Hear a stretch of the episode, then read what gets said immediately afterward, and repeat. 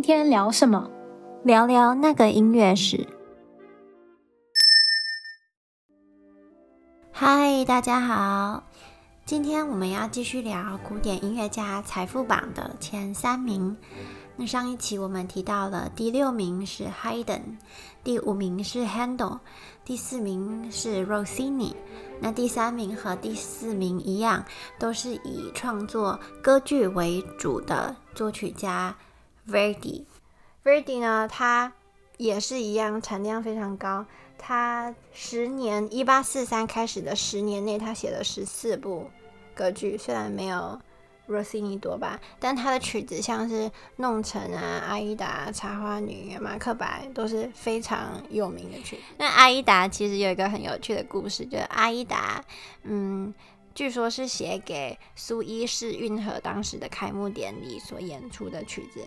那一开始呢，就是政府这边找上 Verdi 的时候呢，他其实是拒绝的。他就说：“那我弄成也很好听，你们拿弄成就好了。我都这么老了，不要叫我再写一首。”但是政府那时候就有点不爽吧，他们就威胁他说：“如果你不写的话，那我们就去找 Wagner。Wagner 现在音乐也很多人听。”然后呢，Verdi 就吓到了，他就想说：“嗯，不行。”所以他就写了《阿依达》来演出。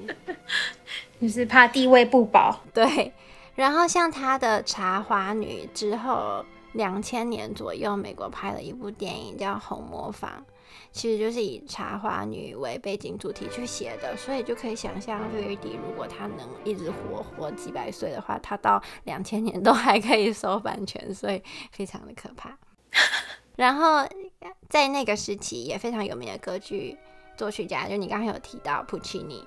他也非常的有名，可是他为什么没有进榜？是因为我觉得是因为他写的产量不够多，他总共只写了十部歌剧。那比起 Rossini 的将近四十部，他的财产就比人家少了四分之一，所以不专业分析，我觉得这是部分的原因。然后第二名就是你猜到有跟舞蹈有关、跟舞曲有关的这个人，就是。Strauss，Johann Strauss，小的那个儿子的 Strauss，对，我也忘了他了。那他呢，就跟前面的近排名的作曲家都不一样。首先他是音乐世家嘛，他爸爸就是音乐家，然后他的两个弟弟后来也都成为音乐家。小时候其实他爸是不想要让自己的儿子们成为音乐家的，他本来是安排这个 Strauss Junior 呢去当个银行家。但是呢，孩子太喜欢音乐了，拦不住。后来呢，在他十七岁的那年，他的爸爸和情妇跑了，所以就再也没有人可以阻止他，就开始 开始了他的音乐之路。然后他会赚钱，有一个很重要的原因，就是他是圆舞曲之王嘛。嗯，他就是第一期我们提到的那一波的音乐家，就是他把那个时候的 waltz，就是华尔兹，可能稍稍提升或者是改了一下，带进了那个时候的哈布斯堡宫廷，成为一种高级音乐。所以说他的受众群体就就变广了，就他写一首曲子，不但嗯平民老百姓、农民可以听，就连在宫廷里面的。那些政商名流都很喜欢听。嗯，我发现呢、这些作曲家到目前为止，他们能赚那么多钱，大部分还是跟贵族扯上关系耶。因为就像歌剧，歌剧其实在当时也算是上流上流阶层他们的一个休闲活动。因为一般平民，嗯，可能还是没有能力去负担那个票价吧，所以主要还是以贵族或者是。上流阶层为为主，因为娱乐嘛，就是如果吃不饱、穿不暖，很难谈娱乐。嗯，然后他那他其实也很幸运，他 Strauss 的第一任老婆是他的经纪人。那个时候呢，他的老婆就是一直鼓励他说要创作当时的流行音乐，就是华尔兹或圆舞曲。然后除了圆舞曲之外呢，他还创作了很多，比如说 Polka March，就是 Polka 舞曲，还有进行曲，这种都是记忆度非常高，然后朗朗上口的，嗯，曲风，有点像是流行音乐这样子，就是一个旋律会重复很多次，然后就会被洗脑。然后他也非常有商业头脑，就是他们家族的音乐，他会利用家族的音乐生意来制造话题，有点感觉像是现在的很多，有些是新二代啊。或者是有些是家族里面好几个人都出道，例如我想到就是大 S 小 S，就是他们两个同台的时候，肯定就是引起的观众的共鸣会更多。他那个时候呢，如果他妈妈很可爱，就是 Strauss 的妈妈，如果因为 Strauss 太有名了，如果 Strauss 太忙没有办法演出，但又不小心接了太多演出的话，他妈妈就会命令两个弟弟就是去代代为演出，然后他们三个 对，然后他们三个人呢会在维也纳。人民公园举办露天音乐会，然后让观众猜到底是他们三兄弟谁的作品，所以就增加了很多娱乐还有八卦的那种效果。但是这样赚钱的方式也是很快的，嗯，所以就是行销也要做得好。嗯，对，好，然后我们要进入第一名了。我提示一下，第一名是一个美国作曲家，美国作曲家。John Cage，嗯，好像没有那么前卫耶。John Cage 很难被大众理解吧？某些音乐来讲，如果你说 John Williams，我还能觉得嗯。可是因为 John Cage 也是啦，可能在当时很难被理解。可是他也算是美国非常重要的作曲家。那还有谁呢？好，嗯，我想一下哦。他把很多古典音乐跟爵士结合，然后跟百老汇结合。你说呃，Gershwin 吗？对，他是第一名。他是第一名。对，他是第一名。当然，我觉得 John Williams 可能赚的比赚的比他多，可是 John Williams 他还是就是不是以前的事情，他还健康的活着，所以、哦、也是 也是他没有他还没有被列入，他是第一名。嗯。它最主要就是结合古典与爵士，然后流行音乐，然后进军百老汇，嗯，也就是流行音乐的市场嘛，嗯。那他的爸爸呢？是我觉得他这个商业头脑真的是遗传。他的爸爸是个女鞋的鞋匠，他的妈妈是皮草商的女儿。你看她这样再也不用烦恼她鞋子的那个 来源，直接嫁给皮草商的女儿，是不是很有商业头脑？那一条龙服务，从头到尾都可以在他在他家买完，这样。对，然后他嗯，小时候在纽约长大，他也是就是高产量音乐家，他一天可以写六首曲子，当然不是大的那种曲，就可能写歌吧，一天可以写六首。然后他一生创作超过五百部作品，他甚至因为他的作品太多了，他又取了两个笔名。Fred Mercer 还有 Breit w i n 就是来增加人们的新鲜感，让大家不要一直到唱片行的时候都一直看到歌曲歌曲。我觉得这也是商业头脑。这个很嚣张哎，就有点像是啊，感觉我的人气太高了，不然再分分流一些出去这样子。